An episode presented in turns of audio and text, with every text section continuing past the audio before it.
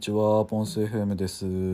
えー、このチャンネルでは僕が読んだ本のアウトプットだったりとか技術的な知識とか、まあ、ファッションの話なんかをしていきたいと思ってます。で今回なんですけど今回は本のアウトプットで「ライフシフト」っていう、本を読んだアウトプットをしていきたいと思います、えー、前回ワークシフトの話をしたんですけど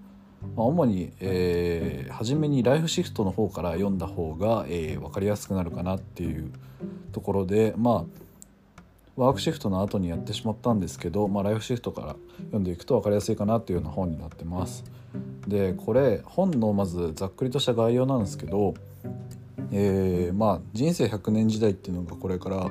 来るよって言われてる中で、えー、その人生100年時代についてえー、生活の観点人々の生活の観点から考えていくいろいろなこと。っていう内容になってます。すごいざっくりしてるんですけど。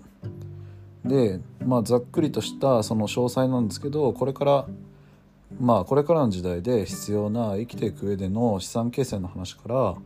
えー、仕事が AI へ取られていくって考え方についての、えー、割とポジティブな内容奪われるんじゃないよって話とかえー、について話してます。で今回話す、えー、気になった内容3つですねは、えー、主に、え1つ目が、え3ステージ人生の崩壊についての話で2つ目が AI に仕事が奪われるはてなって話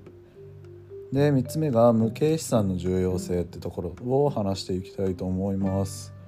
はいなんか題名だけ聞くとすげえ仰々しいんですけどそんなに重い話ではここはここではそんな重い話はしませんでめちゃめちゃ熱い本なんでぶっちゃけこれ読もうとすると挫折する人が多いっていうのがあるんで、まあ、漫画版なんかも結構出たりするんでまずそっち読んでからあの、まあ、文は絶対最終的に読んだ方がいいと思うので結構内容面白いんで。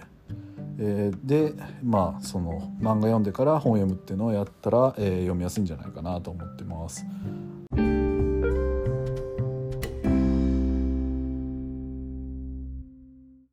でまあまず1個目ですね。3ステージ人生の崩壊。そもそもまず3ステージって何なのかって話なんですけど、えー、今まで普通だったっていうか、まあ、今もそう思ってるかもしれないんですけど、えー、主に僕らは、えー、学校とかに行ってこう教育っていう段階を終えてその後社会人に進出して仕事っていうフェーズに入ります。でその後仕事を引退して、えー、老後を過ごすっていう引退ってフェーズ。この3ステージ人生で過ごすことっていうのがまあデフォルトだったと思うんですけどまあ今はまだデフォルトなのかもしれないですけど。でその3ステージ人生っていうのが過ごすことがこれから難しくなってくるよって話。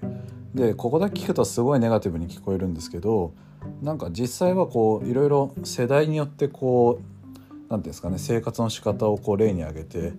話してるんですけど本の中だと。でそういうのを見ていくと結構ネガティブな意見ではなくて実際は縛りがなくなって自由に自分の人生のステージを過ごすことができるようになるよっていうふうに読み取れるようなポジティブな内容になってますね。確かにこれあの自分の周りなんかでもこう例としていろいろあって、えー、例えば最近だと仕事を辞めて学校に通い直すって人もいると思うんですね。こう専門分野を、えー、習い直したいからっていうふうに。それも3ステージ人生の、えー、終わりというか3ステージ人生じゃない考え方っすよね。あの働いてる途中に学校に通いたい。あとは1年間世界を旅しに行くっていう。まあこれは休みに入る、まあ、引退じゃないですけど引退のフェーズを仕事の間で挟むとか。そういったような、えー、挑戦する人たちそういうことに挑戦する人たちが出てきてますっていう話ですね。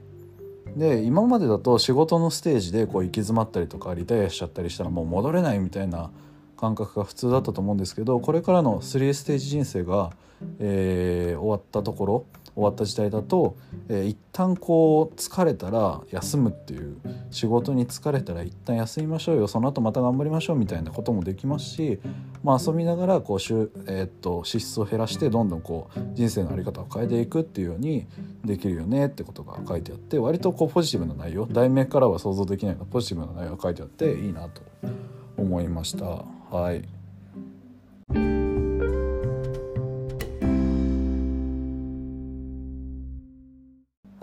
え、1つ目はそんな感じですね。で2つ目は AI に仕事が奪われるっていう話ですね。でこれってよくなんかうさんくさいインフルエンサーとか、まあ、結構有名なインフルエンサーさんも言ってると思うんですけど人間は AI, 人間は AI に仕事を奪われるみたいな脅迫じみたこう発信とかすごいしてると思うんですねなんか焦らせたりとか。で確かに今ある仕事の中にはこうコスト的にも AI に代替されるようなもの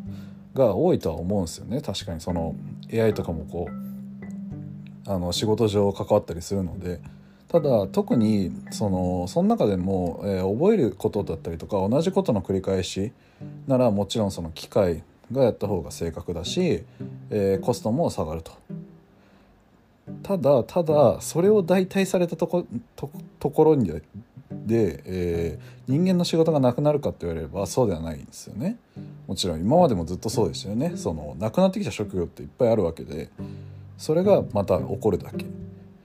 で本の中にも書いてあるんですけど今までなかった仕事とか新しく生まれたテクノロジーを整備する仕事っていうのが生まれてきますと。例えばあの今までなかった仕事っていうと、えー、ウーバーイーツのあの配達員の人とか自転車で物運ぶってなかったじゃないですか普通の人が注文取って。ああいうふうにテクノロジーによってできる新しい仕事だったりとか今だとその今まではこうテクノロジーの領域だとサーバーっていうものをリアルにリアルというかその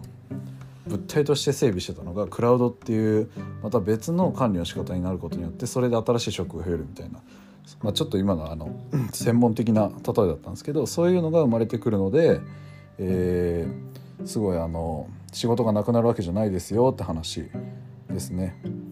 でそう考えてくると今まで起こってきた変化と、えー、規模とか速度は変わるけど本質的には変わらないのかもしれないよねって話でした。でまた単純労働とか AI に任せて人間はより一層クリエイティブな仕事に取り組めるっていったポジティブな考え方もできるかなと思います。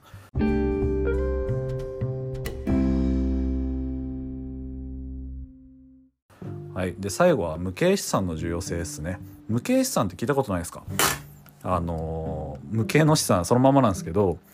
人生100年時代だとこの3つの資産が重要になってくるよって話無形資産。え、1つ目は知識2つ目は健康3つ目は人脈ですねまあこう当たり前だろうってなるかもしれないですけどあの人生100年時代だとより一層大切になってくるものですね。で上記で挙げたものっていうのはあの一例なわけで詳しくは本読んでもらったらこうもっと詳しく想像できると思いますね。で理由としてはマルチステージに対応するため、まあ、さっきの3ステージ人生の逆そのいろいろステージがあるよっていうのがマルチ人生ってえー、例えてるんですけど、えー、マルチステージに対応するためとかよりクリエイティブな仕事が求められるからっていう理由だったりとか単純に長生きするからっていろいろあるんですね。で現状でも結構無形資産を持った人っていうのは活躍してると思うんですね。あのインフルエンサーとか YouTuber とか。そういうのが分かりやすい例かなと思ってます、まあ、個人の時代って言われてるのがこういう理由ですね。自分で個人でやってその個人で興味を持った人にまたこう、えー、投資をしていくみたいなところの時代。まあここら辺の話だと、えー、無形資産だけじゃなくて、まあ、キャラ経済とか、えーまあ、評価経済とかその辺もまたかかってくるんですけどその辺の本も面白いので読んでみたら、えー、つながってくるかなと思います。